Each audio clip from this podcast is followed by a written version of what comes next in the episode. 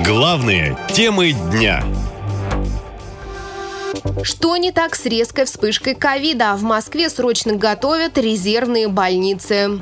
С приходом сентября заболеваемость коронавирусом начала стремительно увеличиваться по всей стране. Только за последнюю неделю больных стало на 48% больше, сообщает оперативный штаб по борьбе с инфекцией. Увеличение заболеваемости зафиксировано в 70 регионах. Число госпитализаций за последнюю неделю выросло на 20%, составив 2000 человек. Умерло от коронавируса за неделю 14 человек. По данным СМИ, на фоне роста числа заболеваний возобновил работу ковидный госпиталь в Сокольниках. В Департаменте здравоохранения Москвы заявили, что подготовка резервных медицинских мощностей идет планово. Мол, это стандартная практика для осеннего сезона и никакой паники нет. При этом в Российском доме правительства даже возобновили масочный режим.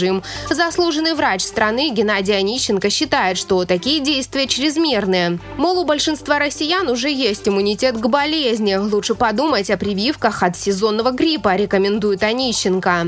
Конечно же, подъем заболеваемости будет. Мы с вами должны понимать то, что в том числе, что мы должны это в синергии с гриппом рассматривать, потому что сейчас будет повышаться заболеваемость гриппом. Поэтому нам с вами нужно прививаться от гриппа. Что касается ковида, коронавирусных прививок, это нужно решать в индивидуальном порядке.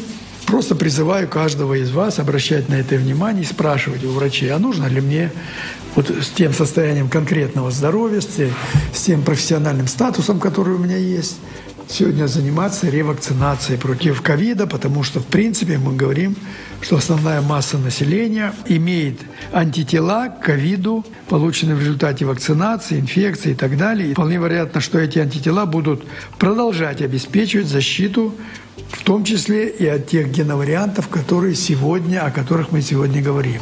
Шумиха на тему новой волны эпидемии ковида исключительно политическое решение, уверен аналитик Сергей Житков.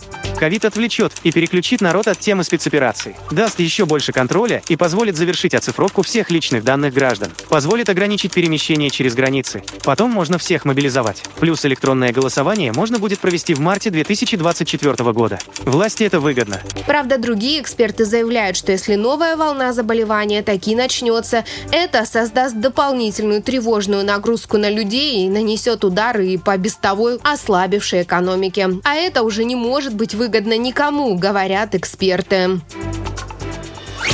Наша лента. Коротко и ясно.